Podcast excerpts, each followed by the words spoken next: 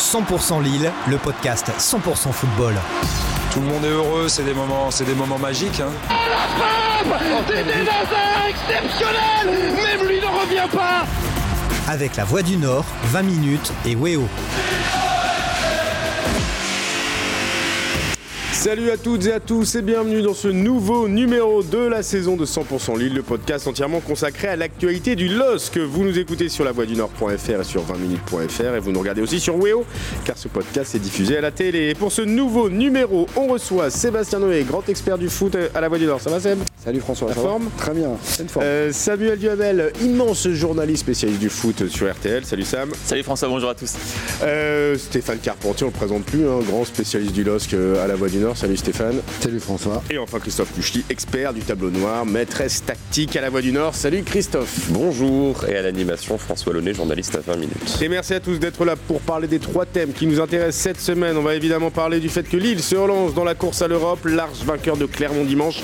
Euh, le LOS n'est plus qu'à deux petits points du top 5. On parlera aussi de Jonathan Bamba qui remarque enfin, il faut dire qu'il était temps, après 49 matchs sans marquer, l'attaquant lillois a retrouvé le chemin défilé dimanche. Et enfin, on fera un point sur la défense lilloise qui elle aussi de retour, encore imperméable dimanche face à Clermont. Le LOSC vient d'enchaîner 4 matchs de Ligue 1 sans prendre le moindre brut. Vous êtes prêts? Bien installés chez vous, en voiture ou au bureau Alors c'est parti pour 100% Lille. 100% Lille, 100% football. 10 points sur 12 possibles alors qu'on pensait le LOSC totalement à la rue après la claque reçue à domicile face au PSG le 6 février dernier. C'est l'inverse qui s'est produit en remportant 3 de ses 4 derniers matchs dont celui euh, face à Clermont euh, 4 à 0 dimanche au stade Pierre-Mauroy. Lille fait donc son grand retour dans la course à l'Europe. Alors mais si on n'a pas de veste euh, derrière nous, mais on pourrait la retourner si on en avait une euh, puisque... Bah, surtout euh, vous François. oui, surtout moi, mais bon, en même temps, je me sens pas isolé, hein, avec, avec- avec beaucoup de monde à mon avis sur ce plateau. Euh, donc Lille est remonté c'est à la septième place désormais grâce à ce succès face à Clermont. Euh, deux petits points de Strasbourg qui occupe la cinquième place qualificative pour une Coupe d'Europe. Bon, bah, les Nordistes se sont magnif- magnifiquement replacés. Est-ce qu'on peut dire que ça y est, Lille est de retour? Non. D'accord, merci. Bah, non, moi je, moi je retournerai pas ma veste, je la laisserai bien à l'endroit au cas où on sait jamais. D'accord. Parce qu'en fait, euh, ce championnat, on n'y comprend pas grand chose quoi. C'est un truc, Mais justement. c'est un truc un peu étrange. euh, Donc euh, c'est super ce qu'a fait Lille depuis 4 matchs, c'est très bien. Enfin, même si on- dans les 4 matchs, il y a quand même un match nul à domicile contre Metz, qui n'est pas non plus une performance euh, Extraordinaire. extraordinaire. Il y a une victoire à Lyon. La performance très- extraordinaire contre Metz, c'était la conférence de presse d'Antonin. Ouais, c'est vrai. La victoire contre Lyon, elle est, elle est euh, diablement importante, mais elle est quand même très très heureuse. Et en revanche, là, il faut reconnaître qu'ils ont fait le boulot contre Clermont avec euh, des buts, des buteurs euh, différents en plus, des attaquants qui marquent. Mhm. Ça fait longtemps. Et ouais. voilà, et, et- et encore pas de but encaissé, donc c'est bien. Ils sont, ils sont dans la course, c'est très bien, mais euh, pour moi, ça reste encore fragile. Euh, Sam, tu étais au match euh, dimanche. Ce 4-0, t'en penses quoi? Il est logique ou c'est vraiment l'expulsion qui change complètement la donne? Bah, ce qu'il y a, c'est qu'en fait, on a, vu, euh, on a vu deux matchs dans un seul. C'est-à-dire qu'en fait, il y a eu le match avant l'expulsion du joueur euh, clermontois où c'était globalement équilibré. Alors, les Lillois avaient fait le plus difficile en marquant très tôt dans la rencontre. Mais. N'empêche qu'on voyait que, en fait, euh, minute après minute, les, Clermontois sortaient euh, la tête de l'eau. Et, d'ailleurs, euh, le- l'entraîneur Clermontois disait qu'on était euh, probablement assez proche du, du 1 partout à un, moment, à un moment donné. Et puis il y a cette expulsion qui change tout. Et derrière, les, les, les Lillois ont admirablement joué, euh, joué les contres et profité des espaces pour marquer trois buts. Mais c'est vrai que je suis assez d'accord avec Seb, c'est-à-dire que euh, on n'a pas eu une impression de puissance sur, sur 70 minutes de la part du LOSC face à un adversaire. Alors évidemment, derrière on peut dire qu'ils sont, les, ils sont les gagnés à Nice, ils sont les gagnés à Marseille, mais c'était aussi un adversaire qui était tout simplement 15e de Ligue 1 et qui a un budget qui est sept fois moindre que celui du LOSC. Donc euh, voilà, c'est pas non plus une performance en soi de battre Clermont, tout simplement. Christophe, tu es d'accord? Expulsion, on le rappelle, hein, du Clermontois Abdoul Samed à la 67e minute. À ce moment-là, ça faisait seulement 1-0 pour Lille. Et c'est après que Lille a déroulé, vraiment. Euh, Christophe, tu es d'accord avec cette analyse? Ouais, non, totalement. Alors, je vais pas déflorer ce qu'on va dire ensuite dans les thèmes suivants, mais pour moi, les vraies histoires du match, c'est les individualités, euh, certaines qui voilà, se, se mettent en confiance pour la suite. Maintenant, il n'y a pas non plus d'énormes leçons à tirer. En gros, tu as fait le job, mais euh, pour répondre à ta question sur Lille et la course à l'Europe, je dirais, il y a des équipes mieux placées que Lille actuellement qui ont fait aussi des très bons matchs ce week-end. Tu vois, Nice qui bat Paris, Rennes qui gagne, etc. Donc, il faudra aussi devant qu'une ou deux équipes, a priori, s'écroulent.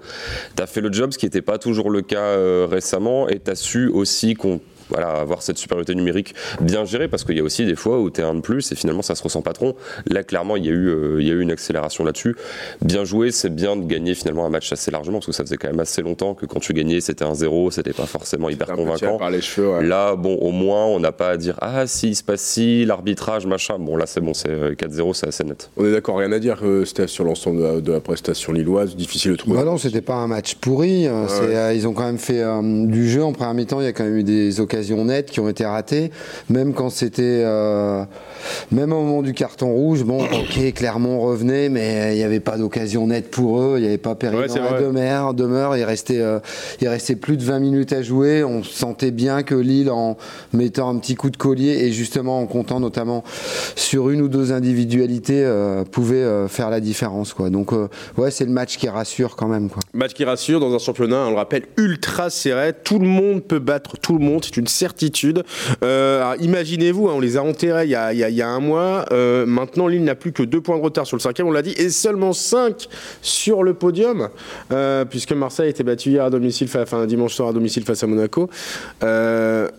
L'Europe, c'est envisageable? La Ligue des Champions, c'est envisageable? Ou faut arrêter faut arrêter de se prendre pour d'autres, Christophe? Envisageable, oui. À partir du moment où tu as ton destin en main, voilà. c'est- Non mais et- c'est- dingue qu'à mais- 11 journées de la fin, on en soit encore là. C'est fou vu la saison très compliquée des Dogs. Oui, mais le problème c'est que euh, il y a à la fois des équipes devant qu'il va falloir rattraper, mais il y a aussi des équipes qui sont à peu près sur le même type de saison comme Monaco et Lyon, qui se disent exactement la même chose. Genre, vu toutes nos galères, on est encore dans la course. Ouais. Donc c'est-à-dire il faut être non seulement meilleur que ceux qui sont devant, mais pas moins bon que Lyon-Monaco, qui ont un potentiel euh, effectif qui pour moi est à peu près au niveau de Lille, voire supérieur. T'es encore dans la course, c'est déjà bien. Les projections, j'ai encore du mal à, à me faire. Si déjà tu peux jouer la 4-5e place dans, je sais pas, dans un mois, je trouve que ça serait déjà pas trop mal. Ouais, je suis assez d'accord. Pour, pour moi, la, la logique veut que cette équipe ne, ne soit pas sur le podium, parce qu'à un moment donné, pour, pour euh, décrocher une Ligue des Champions en fin de saison, il faut quand même avoir une forme de régularité euh, importante. Et même si Marseille est en train de s'e- s'effondrer un petit peu visiblement, Nice, Marseille sont quand même les deux équipes dans les dix premiers. Tu trouves? À part Paris, sont- qui sont les plus régulières. Moi, je trouve que Rennes est pas mal en ce moment. Ah bah, Rennes, Rennes, Rennes a encore une chance, mais oui, effectivement. euh, Mais en tout cas, je, je parlais effectivement des équipes qui sont derrière. Strasbourg fait une, une saison remarquable, mais à un moment donné, euh, je pense que son effectif sera peut-être un peu trop juste euh, et, et- et que voilà, euh, c'est pas forcément sa place. Mais derrière, comme le dit Christophe, il y a Lyon, il y a Monaco. Ces deux équipes qui ont quand même un potentiel, euh, un potentiel technique qui est quand même très important, quoi. Avec quand même un point qui est important, sur lequel on n'insiste pas beaucoup. Euh, imaginons que Lille, Christophe, tu seras d'accord avec moi, se fasse éliminer euh, par Chelsea euh, la semaine prochaine en Ligue des Champions. Le LOS Ce qui est envisageable. ce qui est envisageable. Le LOS sera donc débarrassé des Coupes d'Europe pendant que d'autres clubs comme euh, Lyon, Marseille, Rennes euh, Monaco. et Monaco vont disputer euh, la Ouais. Ligue Europa dans une perspective de pouvoir peut-être aller loin, puisque bon, quand on regarde les équipes en présence, il y a, peut-être de la place. Ça peut changer la donne, ça, Sam. Ça peut clairement changer la donne, ça. Euh, après, il, enfin, il faudra voir. euh, Sans que- souhaiter évidemment l'élimination ce du que, ce, que, ce que vont faire les autres clubs français en Coupe d'Europe, mais, mais, mais pour le coup, en fait, on se rend compte que, j'allais dire le PSG mis à part, mais je, je, je- je suis même pas sûr, mais qu'effectivement, euh, sur les, les semaines qui précèdent et- les matchs de Coupe d'Europe et, et les semaines où il y a eu un match de Coupe d'Europe, enfin, juste après un match de Coupe d'Europe, clairement, les équipes françaises ont du mal à enchaîner en championnat. Ça, c'est c'est une réalité. Je me souviens que le, le, le journal d'équipe avait fait, euh, comment dire, statistique à la pluie, euh, une démonstration comme quoi il y avait vraiment un, un, un écart en termes de, de, de performance et de, de points pris par match, tout simplement. Donc ça, ça peut, ça peut créer des écarts euh, d'ici à la fin de saison. ouais. Il y a Saint-Etienne qui arrive vendredi à 21h, ça enchaîne du côté Bah, De du. toute façon, oui, il faut gagner Ouais, le prochain match. parce que Là, j'ai envie de dire, on fait des plans sur la comète. hein. Merci Jocelyn Gourvenec, faut gagner le prochain match. Non, mais bon, on savait très bien que les deux là, il fallait les gagner. Si tu gagnes pas Clermont et Saint-Etienne. Bah alors justement, Saint-Etienne. ça sert à rien de, de commencer ce à envisager la Ligue des Champions. Probablement pas, pas si simple qu'on. Oui, bah, pas si ça, mais comme Clermont avant, là, Ouais. ils leur ont mis 4-0, mais oui, ils avaient gagné à Marseille 2-0, ils avaient gagné à Nice. Ouais, ouais, c'est vrai. Donc c'était quand même un. T'as une un dynamique à Saint-Etienne. On rappelle un Donc, saint. Vendredi à 21h au stade Pierre-Mauroy. Alors c'est ils sont 17e avec 25 points, mais il faut quand même. On va le dire, ils reviennent de nulle part. Ils avaient 12 points euh, à la trêve. Depuis l'arrivée de, de Pascal Duprat, euh, saint reste sur 4 victoires lors de ses 7 derniers matchs. Ils sont sortis de la zone rouge. En gros, ils sont en pleine bourre, quoi. Donc euh, méfiance. Sef Bah oui, un peu comme pour le match de Clermont, finalement. Tu, tu joues un mal. Ah, Non, pareil, je trouve. Ah, mais Clermont, sur les, les Plus 10 de derniers qualité à matchs, ils dans pris l'effectif. 17 points ou 18 points. Voilà, quoi. C'était, c'est une équipe qui, euh, qui va aller au-dessus de son classement par rapport aux 10-12 derniers matchs, comme Saint-Etienne, qui vaut au-dessus de son classement en ce moment par rapport à, par rapport à, sa, par rapport à sa forme actuelle. De toute façon, Stéphane a, a raison, c'est que, et là on enfonce une porte ouverte, mais ce sera dans la capacité à enchaîner. Bien, que- C'est pas du tout le but de cette émission. dans, les, dans les- dans les- dans les- dans les nombreux candidats à l'Europe, ce sera la capacité à enchaîner, à faire des séries qui va être décisive. Parce que on, a- on voit bien que tout est très fragile, les statuts sont très fragiles finalement. Ouais, Il y a pas- personne se détache, c'est vrai. Mais enfin, ju- juste pour rebondir, enfin, sans vouloir déflorer ce qui va se passer dans une autre émission, mais il suffit de voir Lens. Euh, Lens qui était dixième, qui, a qui gagne un match, qui se retrouve sixième, qui perd un match, qui se retrouve dixième. Ouais. Donc c'est tellement serré qu'effectivement, peut-être peut qu'il y aura contre-performance contre Saint-Etienne et, et lundi prochain, on dira, on dira tout et son contraire. ça va très vite. hein. pas Non, mais genre, le truc, c'est que Lille a pris suffisamment de retard et a plus le droit d'en prendre maintenant. Quoi. C'est Ça, ça, ouais. faut Voilà. juste Il- enchaîner. Quoi. T'as Il n'y raison. a plus beaucoup de jokers. Quoi. Voilà. Ils ont réussi à rattraper leur retard malgré tout ce qui s'est euh, passé. Et, bon, et le truc, c'est si que tu commences à perdre les- le, le prochain ou les deux prochains matchs de championnat, eh ben le, le groupe il risque de se démobiliser un peu. Je quoi, pense, voilà. qu'en parlant de démobilisation, il y a une grande question. Tu parlais de la Ligue des Champions. La grande question, c'est de savoir comment ce groupe va réagir après, on va dire, la possible ou probable élimination contre Chelsea. Euh, C'est envisageable. euh, comment Je crois qu'il y a toujours C'est envisageable. confiance sur ce match retour. Euh, même si effectivement ils peuvent créer l'exploit, mais on va dire que Mais tu en, n'y en- en partant de l'hypothèse la plus probable qu'il soit éliminé, comment ce groupe va réussir à rester euh, mobilisé pour la fin de saison C'est moi je n'ai pas la réponse. Une- c'est- Sachant que je trouve que c'est une question. Vous avez vu, si, je sais pas si vous avez vu jeter un œil au calendrier de la fin de saison, c'est du, c'est du lourd. En fait, Lille va jouer quasiment tous ses concurrents directs pour l'Europe en fin de saison. Il y aura Strasbourg, il y aura Monaco, il y aura Rennes, il y aura Nice. Ça, c'est 4 des 5 derniers matchs. 3 sur les 4 à domicile, donc c'est un élément Ouais. quand même important dont il faut tenir compte. Donc je pense que pour Lille, les carottes sont pas du, du tout cuites. Mais par contre, c'est le moment d'accélérer. Finalement, tu as sur le papier une équipe qui prend plus, qui prend plus de buts, des individualités dont on va parler après Bien qui sûr. recommencent à Patience, émerger. patience. Et finalement, on a une équipe qui commence à ressembler, j'ai envie de dire, enfin à celle qui a été championne la saison Exact. dernière. Ouais, on, on va voir si ça continue. Alors, il euh, on sait très bien que si tu vas aller en Ligue des Champions, là il reste 10 matchs, en gros, il faut en gagner 7 ou 8 sur les 10. Quoi. Alors, avant de rêver à la Ligue des Champions la saison prochaine, parlons déjà de celle actuelle. Euh, Chelsea euh, arrive donc le 16 mars au Stade Pierre-Mauroy pour le match retour. Parler un petit peu rapidement des Anglais qui connaissent des soubresauts internes, plus que des soubresauts d'ailleurs. Euh, Roman Abramovich, avec le contexte et la guerre entre la Russie et l'Ukraine, a décidé donc de mettre en le club de Chelsea. Thomas Tuchel s'est énervé samedi contre ses propres supporters, coupables d'avoir justement scandé le nom du propriétaire russe sur la pelouse de Burnley lors d'une minute d'applaudissements en hommage au peuple ukrainien. Euh, bon, ça les a pas empêchés de gagner 4-0. Mais quand même, Christophe, et là j'arrive vers toi, il y a de la tension à tous les étages, ça semble quand même un peu tendu. Est-ce que ça peut favoriser le LOSC pour le match retour, toi qui crois beaucoup à la qualification Hum, Toujours pas. Euh, mais c'est bien de se raccrocher à des choses. Mais euh, le moment clé de ta démonstration, c'est Chelsea a quand même gagné 4-0. Euh, voilà, Chelsea qui a retrouvé Rhys James, qui fait but de passe décisive. Non, pour l'instant, je vois pas les signes favorables au LOSC. Enfin, je pense que Chelsea aura le même niveau. Faut que Lille, en fait, que Lille monte le sien, ça permet de réduire le delta, mais je vois pas Chelsea baisser de l'autre côté. A Ouais, priori, euh. ce, qui est, ce qui est- ce qui est important, c'est évidemment de prendre le maximum de confiance. Si tu bats saint là, tu n'auras rien à perdre. Je pense que je pense que Lille sera au rendez-vous.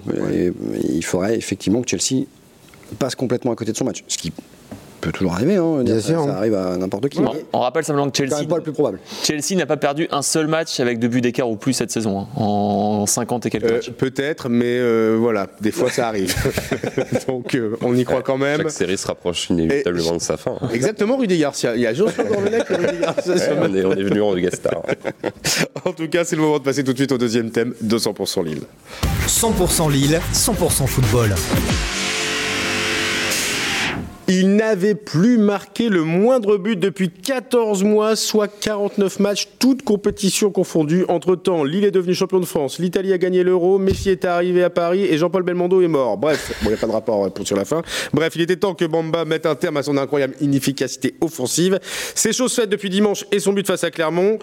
J'ai envie de vous dire, enfin, enfin. C'est incroyable cette inefficacité de, de Jonathan Bamba. 49 matchs pour un attaquant. C'est vrai que c'est. Alors, ça, il y en a d'autres, hein. mais c'est l'un des seuls attaquants dont on loue systématiquement la combativité et le travail défensif. Ce, qui, ce qui est bien, dans l'absolu, ça apporte une forme d'équilibre. Le problème, c'est quand tu as un attaquant dont on loue le travail défensif, vaut mieux que les autres autour soient assez efficaces parce que sinon, euh, finalement, on dit oui, mais t'es quand même un attaquant, finalement. C'est... Ton job, c'est aussi de marquer des buts. Or là, le reste de l'attaque marquait pas forcément. Du coup, on se disait, ouais, bon, bah, c'est bien, il court, etc.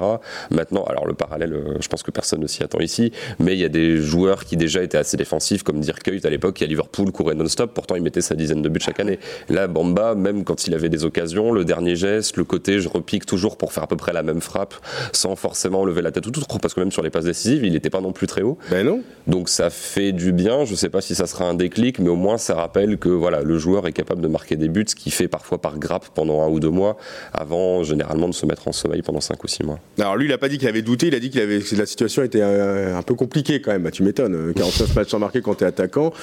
Enfin, c'est oui. Bah, c'est un joueur assez étonnant, assez euh, parfois énervant en fait, parce que je- preuve en est, il est, il est titulaire quasiment indiscutable à tous les matchs. euh, Donc Jocelyn Gorenek et Christophe Galtier avant lui euh, lui, lui faisaient une confiance euh, Absolue. absolue. Euh, il a effectivement une capacité à se battre qui, qui est remarquable. Il, il est aussi capable de faire des différences jusqu'aux 20 derniers mètres. Et après, dans le dernier geste, il y a toujours, depuis quelques mois, un truc un peu compliqué. Euh, et pourtant, c'est bizarre parce que c'est un joueur qui a eu parfois des stats intéressantes euh, depuis son histoire Bah, lilloise. en première partie de saison, la saison dernière, c'est lui Voilà. qui commence à emmener euh, Lille Exactement. vers le titre. hein. Exactement. Il- La- Il première- aura 6 ou 7 buts, 6 ou 7 passes décisives. L'automne en 2020. quatre ans. ouais. Je me souviens aussi de sa C'était première vraiment le, le- le facteur X de, de, de Lille. Ah, le fut aussi euh, du titre, lors, la première lors- partie. lors de sa toute première saison, lorsqu'il était l'attaque euh, Nicolas Pépé et Jonathan Iconé, il, il était, il avait des stats, il avait, il avait pas mal de passes décisives, il marquait des buts. Bon, écoutez, espérons que ça le débloque parce que ça pourrait être un atout euh, vraiment euh, intéressant pour la fin de saison. Ce qui est fou, c'est que euh, malgré tout ça, cette inefficacité, il y a des coachs qui l'auraient sorti du 11 assez rapidement en lui disant bah, Tu marques pas en quoi t'es décisif. Et il a gardé, tu l'as dit, hein, la confiance de Christophe Galdier, puis la confiance de Jocelyn Gourvenec.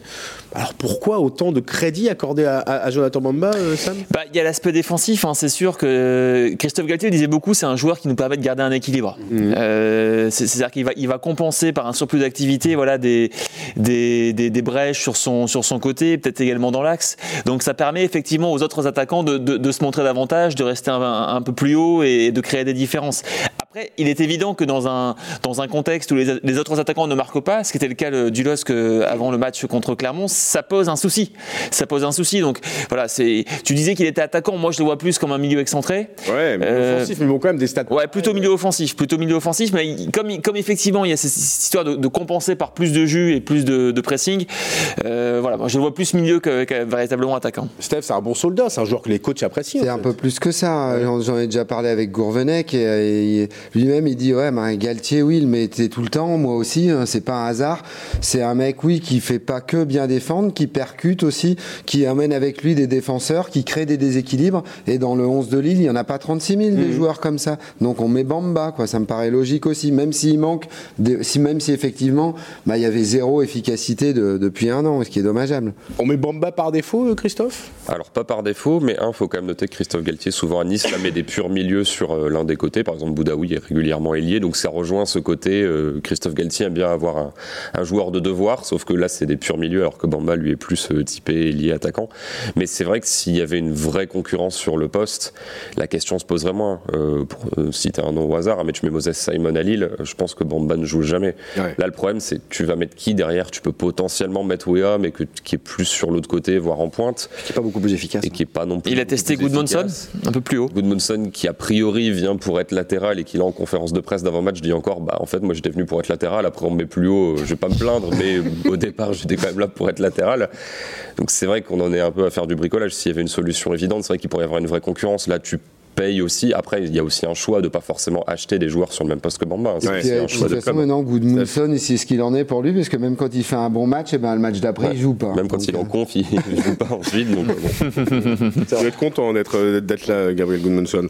Mais euh, au-delà de ça, alors lui, bon, on va pas, on va pas s'attarder sur son cas aujourd'hui, mais euh, le retour de la confiance de Mamba coïncide aussi avec le retour euh, bah, de la confiance des joueurs offensifs. David, qui n'avait plus marqué, euh, bah, qui n'avait pas encore marqué en 2022 avec Lille, a enfin retrouvé le chemin défilé.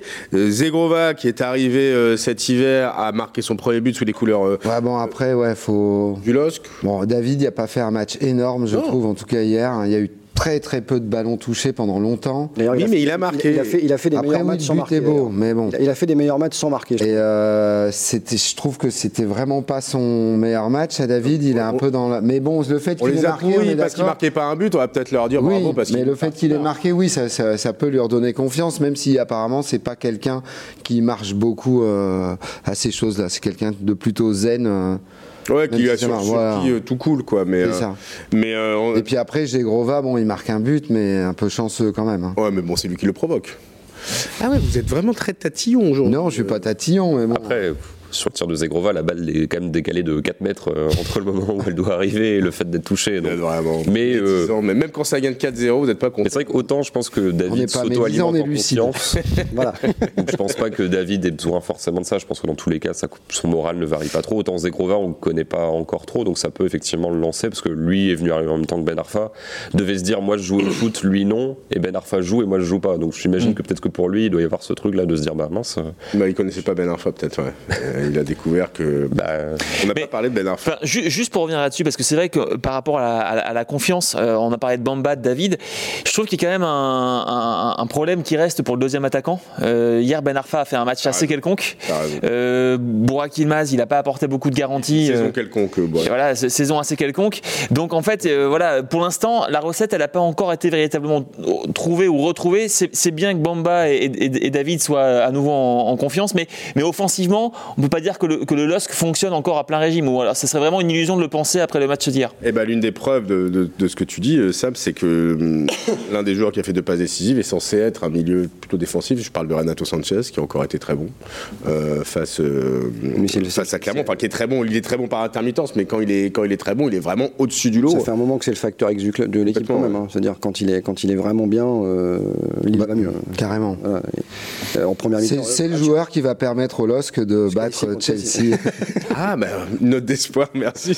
Ah non, mais je vous sens tous euh, d'un pas moqueur, mais pessimiste. Et mais c'est comme si la Lille jouait un match de Coupe de France contre un- un- Moi, je suis pas- une équipe d'une division au-dessus. Oui, tu as une Mais- chance sur 10 ou voilà. sur 50 de te qualifier, mais tu es obligé d'entretenir la flamme quand même, sinon. Ah bah, On peut pas- on peut- sinon on fait plus ce sport-là. Mais attention, euh, on peut pas être moqueur par rapport à un match de Chelsea. Moi, je trouve que le, le match aller, Lille a fait exactement ce fait le qu'il boulot. A fait, a fait un bon match, tout à bien sûr. Ils ont tout, ils ont fait tout sauf un mauvais match. Renato Sanchez notamment a été exceptionnel en première mi-temps, mais euh, à un moment donné, voilà, comme tu dis, euh, Mais c'est oui. Gap qui fait que Bah voilà. Tu l'as dit, c'est vraiment le facteur X. C'est Oui, un ah oui. joueur de très haut niveau. Et en plus, on a découvert hier en zone mixte qui parlait français. Tout à fait. Donc c'est vraiment un joueur qui s'est très bien intégré dans.